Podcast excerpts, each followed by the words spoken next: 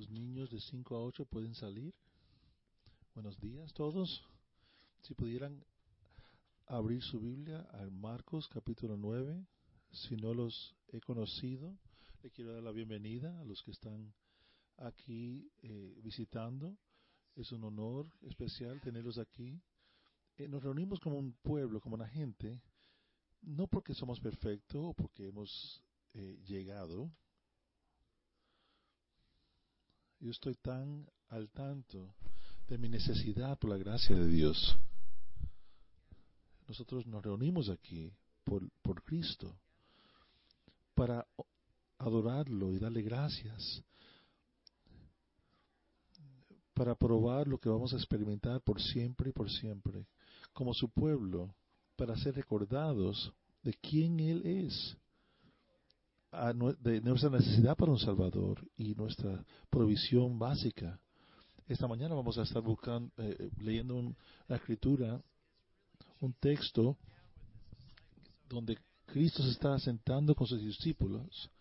Imagine que nosotros tenemos el privilegio de este récord, de, este evento de Jesús sentándose con sus, discípulos y instruyéndoles cómo deben de vivir y, y podemos escuchar lo que les dijo. Eso es lo que vemos esta mañana.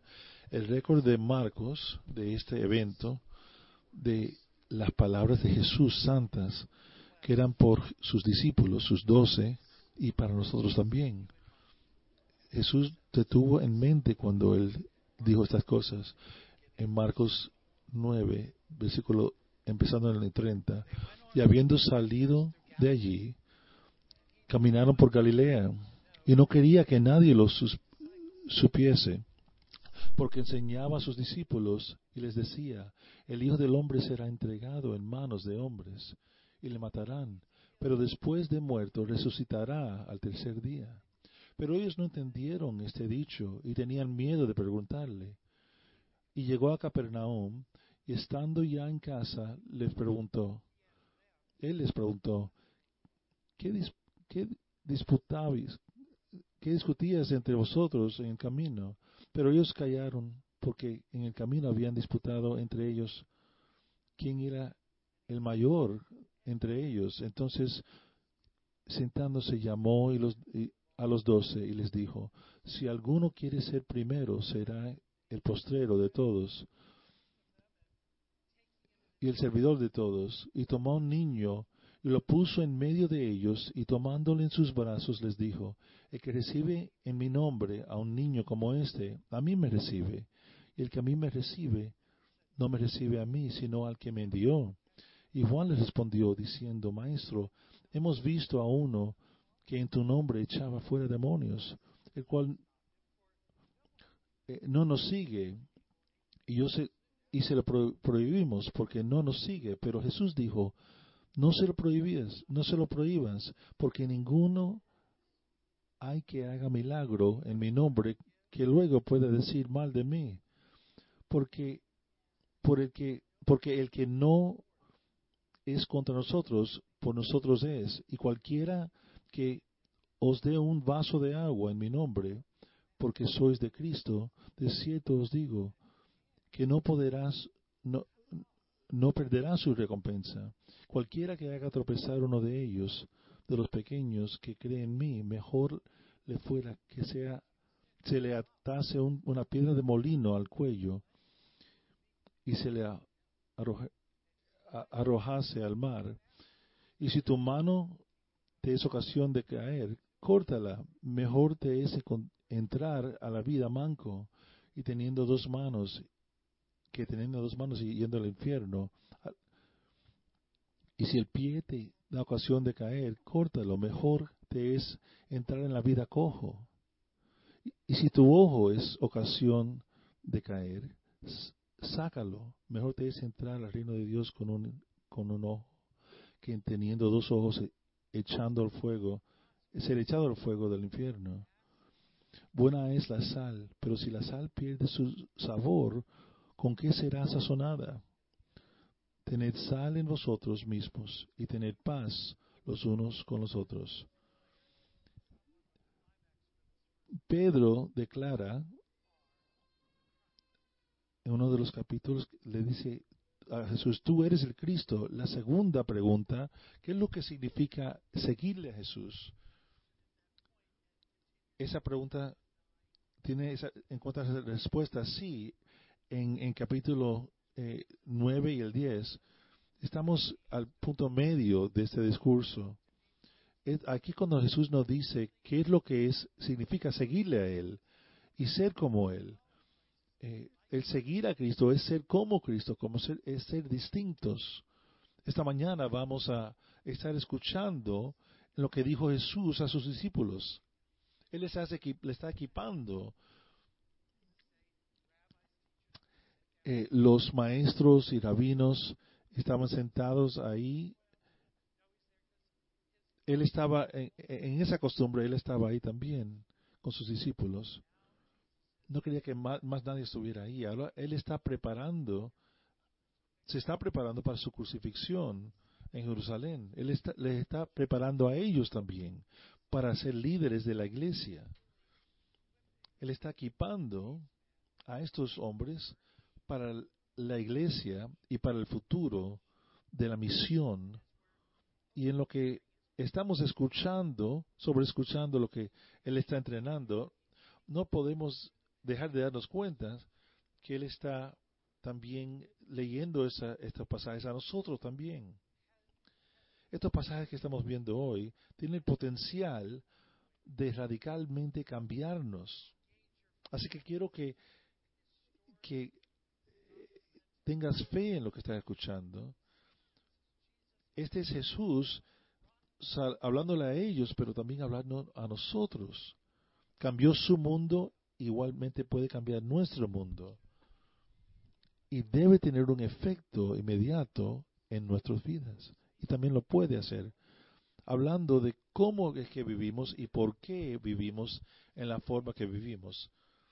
Tres partes que, que vamos a ver esta mañana. Él le habla tres cosas. Eh, eh, todo tiene que ver con el, camino discipulado. Primero, él habla sufrimiento, dice él, lo lleva uno a la gloria. Sirviendo le lleva a, importancia, a grandeza. Y santidad le lleva a uno a la esperanza o certidumbre. Lo primero que él hace es describir íntimamente el, sufrimiento que, que, ya le viene. Él está describiendo a ellos lo que le va a pasar a él que Él va a sufrir, va a morir y va a ser resucitado. Esta vez va a ser la segunda vez que Él comparte esta información con ellos.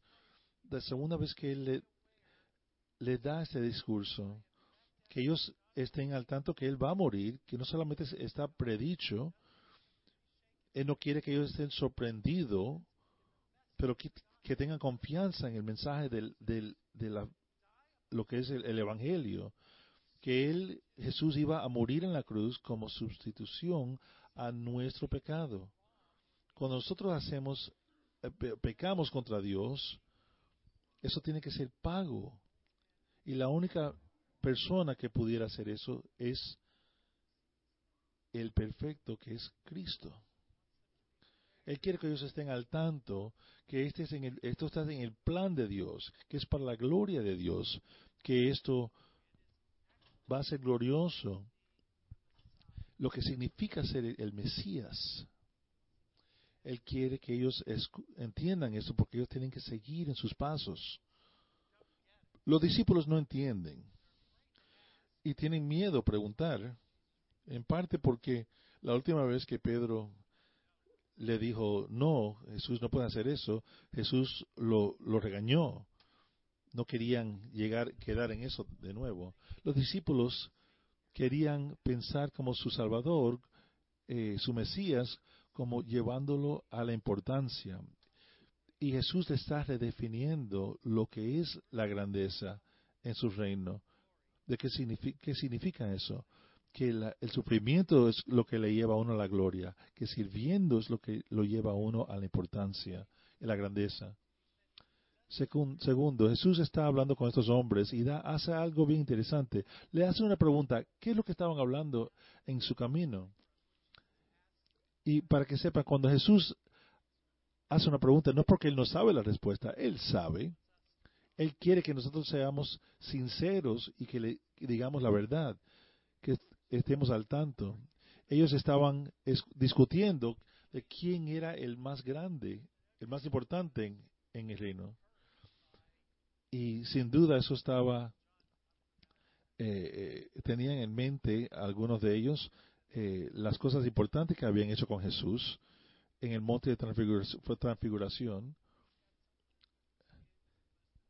Ellos, ellos seguro que estaban diciendo, bueno, nosotros tres estábamos ahí, era algo increíble, no te podemos decir todos los detalles, pero era algo gran.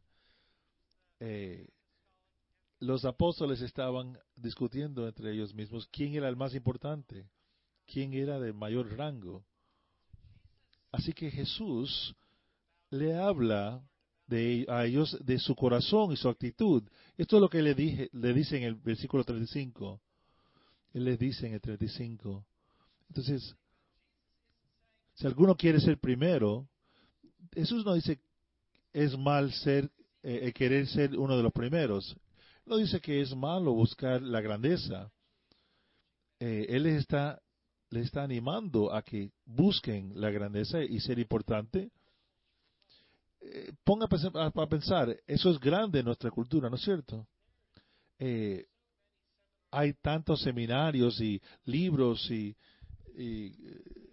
mensajes audios que hablan de eso. Yo anoche estuve buscando en Google a ver qué popular era, era eso, o sea, la, la, las claves del, del éxito y lo que salió por ahí fueron como un millón de links.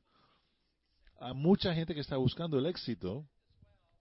Marco también eh, nos habla de ideas de cómo hacer esto, pero pocas ideas. Pudiera decir que muy, muy pocos de esos millones de, de links hubiera dicho, hubiera dado la misma información que dio Jesús. Jesús está aquí redefiniendo eh, lo que es el éxito. Él dice, busquen el éxito, pero le está dando una definición nueva de cómo hacer eso. En una forma que cambió su forma de verlos y también debe cambiar nuestra forma de verlo. En el 35 dice él, si alguien quiere ser primero, será el postrero de todos y el, el servidor de todos. Dilo de nuevo, Jesús, porque no creo que te entendí bien.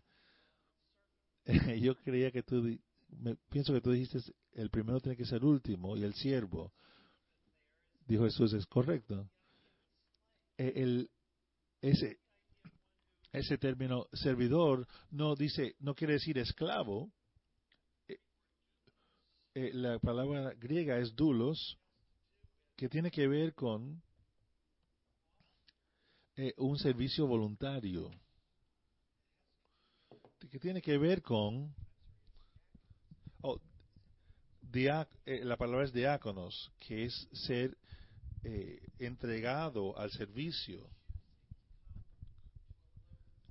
Es la idea tienen la idea de, ser voluntariamente alguien de, poca posición, sirviendo a otros.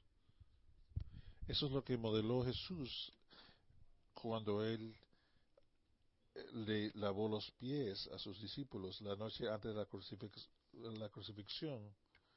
Él les modeló eso y les dijo, así como les he servido yo, sírvanse unos a los otros. Aprendemos a servir por su ejemplo, como dice Pablo en los Filipenses, eh, que él tomó la forma de un siervo hasta el punto de la muerte, aún la muerte en una cruz. el sufrimiento lo lleva a uno a la gloria. Jesús sufrió por nosotros. Escribe James Efforts que a ningún punto eh, se, es diferente, es más, puede ser más diferente el, camino de Cristo que el camino de, del mundo. Esto cambia nuestras vidas dramáticamente si lo tenemos bien. En vez de buscar el ser notados eh, y ser importante, que busquemos la posición de último, sirviendo a otros, en vez de buscar por nuestro bien, buscar el bien de otros. Un hombre dice, el Evangelio nos, nos rescata de la adicción hacia nosotros. ¿No es cierto eso? Cada decisión de, la, de nuestra vida, con quién hablamos y de qué hablamos, a quién notamos, a quién le prestamos atención, a, quién eh, nosotros buscamos a servir, toda decisión que hagamos revela algo de nuestra, eh, eh, nuestro entendimiento de lo que es la gracia y el, el servicio y ser servidor. Así que Jesús toma un, muchacho, un niño, y lo coge en sus brazos. quiero que entienda, en esa cultura, los niños no eran considerados eh, tan importante o no eras no, no estabas centrado enfocado en ellos. Los niños eran no tenían mucha importancia eran insignificantes. Los ancianos eran honrados pero no los niños. Así que Jesús cuando él toma ese niño en sus brazos él dice el que reciba tal niño en mi nombre me recibe a mí. Y el que me recibe a mí, no solamente me recibe a mí, pero el que me envió. Él está diciendo, yo quiero que tú honras y cuides y ames este tipo de persona. Y es una persona que no tiene mucha significancia, que no tiene mucha importancia, tal como me amas a mí. Quiero que recibas alguien que el mundo no no piensa que es importante, alguien que, que no tiene tanta significancia en el mundo. Mira lo que hizo Jesús. Él, ¿Se acuerdan que él, él salió de su camino? Fue, fuera de su camino, él, eh, él fue a sanar un leproso, que era una persona de muy poca importancia. Él fue a Samaria a conocer unas, una mujer que era adúltera, que era samaritana, que era menospreciada, Jesús buscó a los de poca importancia. La cuestión es cómo nosotros nos relatamos a ellos, a los que no tienen mucha importancia, los cuales el mundo le da muy poca importancia. Yo leí una cuenta eh, de un señor que se llamaba Jeremiah Stepek, que fue, eh, le, dio fue empleado por una iglesia muy grande.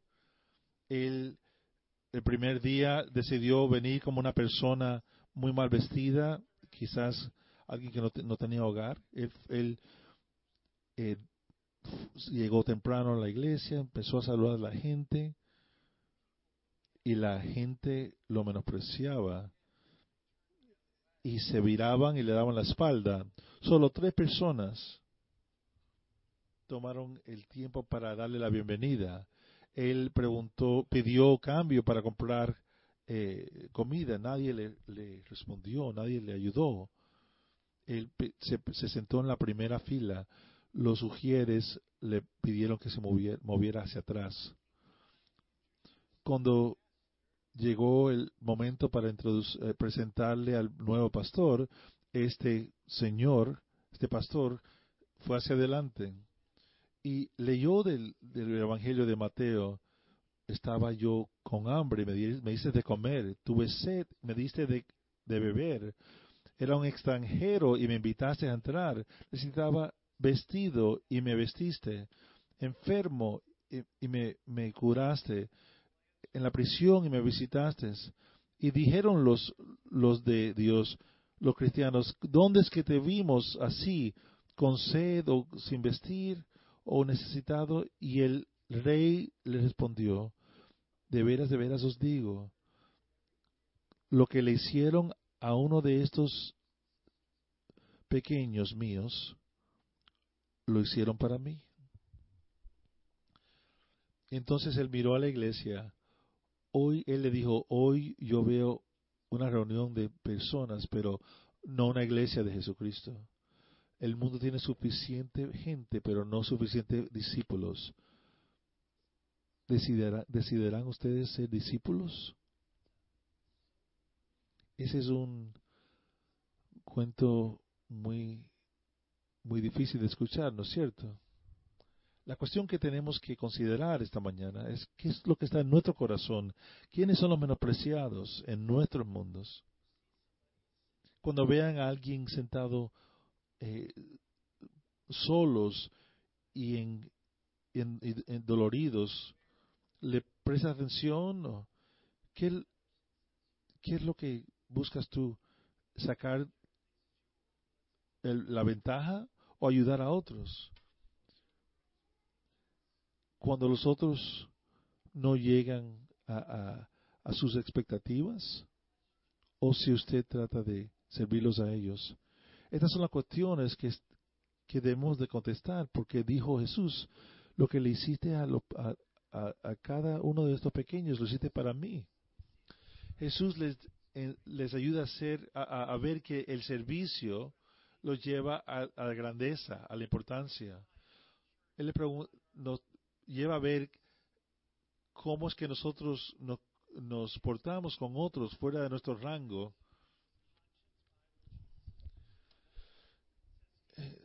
dice, dijo Juan, eh, maestro, vimos a otros que estaban eh, echando fuera demonios, pero no eran de nosotros. Y él dijo, pero no eran de nosotros. E, era obvio que era una persona que, creía en Jesús, pero no tenía una relación con los doce, pero estaba echando fuera demonios algo que los, los nueve discípulos no habían podido haber hecho eh, en, el pasaje que, vino antes de este. Juan dijo, no, no, te, no, te, no debía de estar haciendo esto este hombre. Eh, Juan dijo, Juan no dijo, no es que no te está siguiendo a ti, es que no nos está siguiendo a nosotros. Él se estaba ellos se estaban poniendo como discípulos eh, en un, una posición eh, de, ser por encima de otros, creyendo que todos tenían que ser como ellos. Sabe que nosotros todos hacemos eso, ¿no es cierto? Si nos sentimos que tenemos algo especial, nosotros comparamos otros, nos comparamos con otros y no los vemos favorablemente a ellos. Es como en, en números eh, 11, eh, dos discípulos de Moisés vieron que otros estaban profetizando y le dijeron, Moisés, dile que, que paren. Entonces Moisés les dijo, le respondió a ellos, eh, ¿tienes tus celos por mí? Miran el versículo 39, nadie, no le prohíbas a nadie que haga un milagro en mi nombre, porque luego eh, no puede decir nada mal de mí. El que no está contra nosotros está con nosotros. Le dijo Jesús, su, su función no es eh, criticar a otros o ser exclusivos. Mi reino es para todos los que eh, en mí ponen su esperanza, en mi nombre, para que veamos que nuestro eh, enfoque primario debe ser eh, alguien que tenga un corazón alegre. No, no quiere decir que no podemos criticar la doctrina, pero nuestra vida no debe ser definida por ser críticos de otras personas. Cuando tú escuchas que Dios está bendiciendo a otra iglesia, espero que estés alegre. Yo tengo el gozo de encontrarme con otros pastores que no solamente de nuestra denominación, pero de un grupo de pastores de, de otras iglesias. Tuvimos un almuerzo hace unas semanas con ellos. Me encanta poder decirle a estos hombres, estamos orando por ti como iglesia. queremos lo mejor para ti, estamos regocijándonos por ti.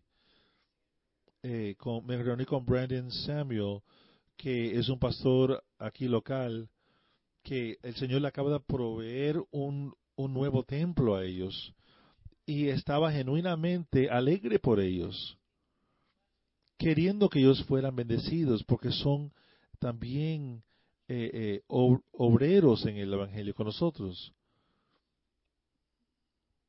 El enfoque mío no es lo que ellos hacen o lo que dejan de hacer. Pero si otras iglesias están proclamando el Evangelio, si el Señor los está eh, usando en formas mayores que nos usa nosotros, debemos estar alegres por ellos, regocijar por ellos. Porque es, se trata de Jesús y no nosotros.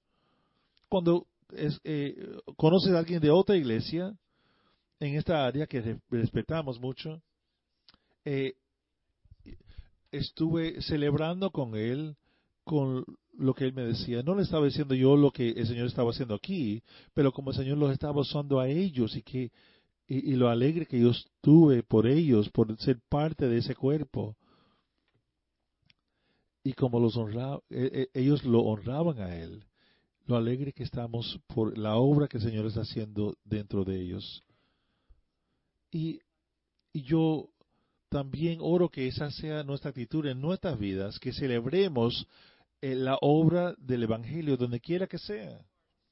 Que nuestros corazones, aunque no estamos, eh, eh, no es que estamos oblivio a, las diferencias entre nosotros, pero que tengamos una actitud hacia otros obreros del Evangelio favorable también nos da dos ilustraciones más eh, en lo que nosotros servimos a otros.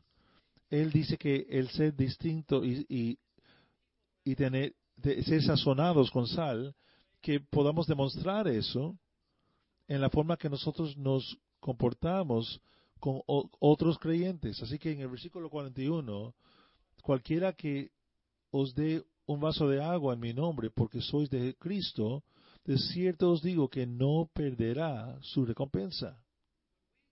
Cuando nosotros hacemos algo para otro cristiano, eh, dice Jesús que eh, lo estamos haciendo para él. Si eres eh, padre de familia, vas a entender esto. Si, alguien hace un bien a tu niño, es aún mejor de que si, lo hace hacia ti, ¿no es cierto? Si alguien bendice a nuestros niños, eso significa mucho, y aún más quizás, de lo que hacen para mí, ¿no es cierto? Eso es lo que Jesús está diciendo aquí. Cuando tú haces algo bien para otro creyente, lo haces hacia Él. No tiene que ser algo grande, pero aún como dar un vaso de agua, algo, algo pequeño, un servicio común hacia otro creyente es transformado hacia, hacia, algo significante. Jesús se da cuenta cuando Katie Bishop tiene un bebé y cuando la gente lleva eh, eh, eh, cena para ellos, o cuando alguien está enfermo en nuestras iglesias y tú vas y oras con ellos, Él se da cuenta cuando tú le cuidas a los niños a una pareja que les hace falta salir y estar juntos, Jesús se da cuenta de todas las, cosas pequeñas que quizás sola puedes eh, puede lucir, como algo insignificante. Pero Él no, no distingue aquí entre cosas grandes y cosas pequeñas.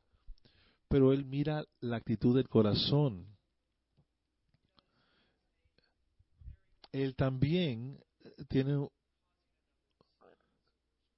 se preocupa por lo que hacemos que causa que alguien eh, tropiece. Dice en el 42 que cualquiera que haga eso, mejor fuera que se, que se le atase una piedra de molino al cuello y se le tire en el mar. Jesús le, importa eso. Cuando nosotros hacemos algo que hace que otros tropiecen por nuestra falta de cuidado o cuando lo estamos oponiendo a ellos o lo estamos criticando a ellos, es como si lo estuviéramos haciendo hacia Él. Es algo serio. Jesús dijo que fuera eh, igual que la práctica romana, eh, cuando toman una piedra eh, de molina que hacían los molinos, cuando querían ellos matar a un líder, ellos le hacían eso, le, le, ataban esa piedra y lo tiraban hacia el mar. Eso fue algo apropiado. Así de feo era para Dios y es para Dios cuando hacemos hacer a otros tropezar. Así que el servicio lo lleva a uno a la importancia o la grandeza, teniendo una actitud de un siervo, pero por tercero, dice ser diferente en camino de discipulado para eh, buscando la, la, santidad, porque la santidad lo lleva a uno a la esperanza, porque eso lo lleva a uno en una forma que quizás a nosotros pueda ser algo eh, diferente. Dice él en el en el 43 45 si, si tu mano o si tu pie, si tu ojo eh, te da ocasión de caer, dice sácatelo, córtatelo. Los judíos veían el pecado eh, centrado en, en, la parte del cuerpo que cometió el pecado. Así que si robaste, eh, decían ellos que su mano era culpable. Así que Jesús está diciendo, si ese es el caso, córtatela. Si tu mano te causa ah, hacer algo así, córtala. Si los pies te dan ocasión de caer, córtatelo. No nos está llamando a, a, hacer ese tipo de cosas, pero nos está llamando a virar nuestra espalda contra el pecado en una forma muy drástica. Es como si fuera un cáncer hacia el cuerpo. Lo que lo tienta a uno, se tiene que renunciar tal como un cirujano saca eh, una parte del cuerpo que está enferma para salvar la vida. Así que dice Jesús, el pecado te quiere destruir. Él no está diciendo, vamos a ser claro, eh, él no dice, él no, no dice que dejes el pecado para ser salvo, pero no, porque eres salvo. Para evitar el fuego del infierno él le llama en 43 y 48 que el fuego del infierno nunca se apaga, donde el gusano de ellos no muere tampoco. Hermanos y hermanas, el infierno es un lugar muy real. Si tú te das cuenta hoy que nunca le has dado la espalda a, tu pecado y has confiado completamente en el Salvador, quiero que sepas que estás en camino al infierno. Esta es tu destinación segura y es una tormenta eterna. Es reconocer algo muy, muy importante y, tenemos que, que, darle la espalda a, nuestra, nuestro pecado. Pero para la verdad es que para los cristianos, no importa cuántos años has seguido al Señor, el pecado está ahí a tu puerta. El pecado es nuestro enemigo. Yo estoy al tanto en mi propia vida, esta última semana, en diferentes situaciones donde eh, el pecado ha tratado de, eh, atraparme a mí. Y, yo, y necesitamos la ayuda de Dios. Necesitamos la ayuda de Dios debemos de odiar el pecado porque nos quiere destruir. Lo debemos de odiar porque deshonra al Salvador. Esta es una llamada a aguantar firmemente la gracia de Dios, a correr hacia Él y a sus brazos y reconocer que no importa cuántos años hemos seguido al Señor, todos a, nuestro centro somos unas personas eh, eh, necesitando un Salvador, pero también contiene una promesa de esperanza. Esta es el camino del discipulado. Eh, el sufrir y la esperanza, dice Jesús que todos serán salados con fuego. Hay una realidad que cada persona, eh, la idea de, de, sal aquí es viene del templo, el concepto del templo. La, sal le fue dada para ser eh, tirada en el fuego como un, un acto de adoración hacia Dios. La sal funciona en la vida de un creyente como algo para refinarnos y cuidar de nosotros. Eh, significa el sufrimiento también en, la vida de un creyente. ¿Te acuerdas que dice que dije el sufrimiento nos lleva a la gloria? Si, si seguimos a Jesús debemos de morir a nosotros y tomar nuestra cruz y seguir a Jesús.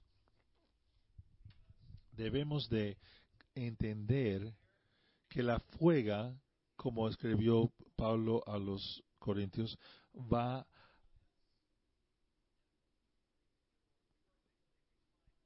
va a refinarnos en ese último día. Pero también es presente para alguien que no es creyente. Los, los que no son creyentes van a tener juicio en esta vida y fuego en esta vida, pero un fuego eterno. Así que para que esos que no conocen al Señor, que no lo están siguiendo, esa idea de ser salados con fuego, no hay esperanza ahí. Pero para un creyente, sencillamente funciona como un recuerdo de lo que dijo Mateo antes, que no hemos llegado a su presencia completamente todavía, pero vamos a llegar. Y concluye en, el versículo 50, está ayudando, está usando el concepto de sal aquí en una forma diferente. Dice, buena es la sal, pero si la sal pierde su sabor, ¿con qué será sazonada? Eh, la sal se usaba como algo que preservaba, que pero también se usaba para curar las cosas, pero eh, también se podía perder el sabor eso es lo que estaba diciendo Marcos, que nuestras vidas de ser diferentes, eh, saladas, que deben tener ese, ese tipo de efecto también. Que eh, esa es, esa es la función de Él en nuestras vidas también, hacernos así, darnos ese, ese tipo de sazón para tener el efecto en las vidas de otros en este mundo. O sea, esta vida no es solamente eh, definida por nuestra conversión, pero en un eh, eh, persiguiendo al Señor continuamente, eh, siendo diferente, siendo echado a un lado para Él, apartado para Él, ese sufrimiento nos lleva a la gloria. Así que cuando el Señor obra en nosotros y cuando nos trae a, a épocas en nuestras vidas que son difíciles, podemos ver la mano del Señor en nuestras vidas y el amor de Él.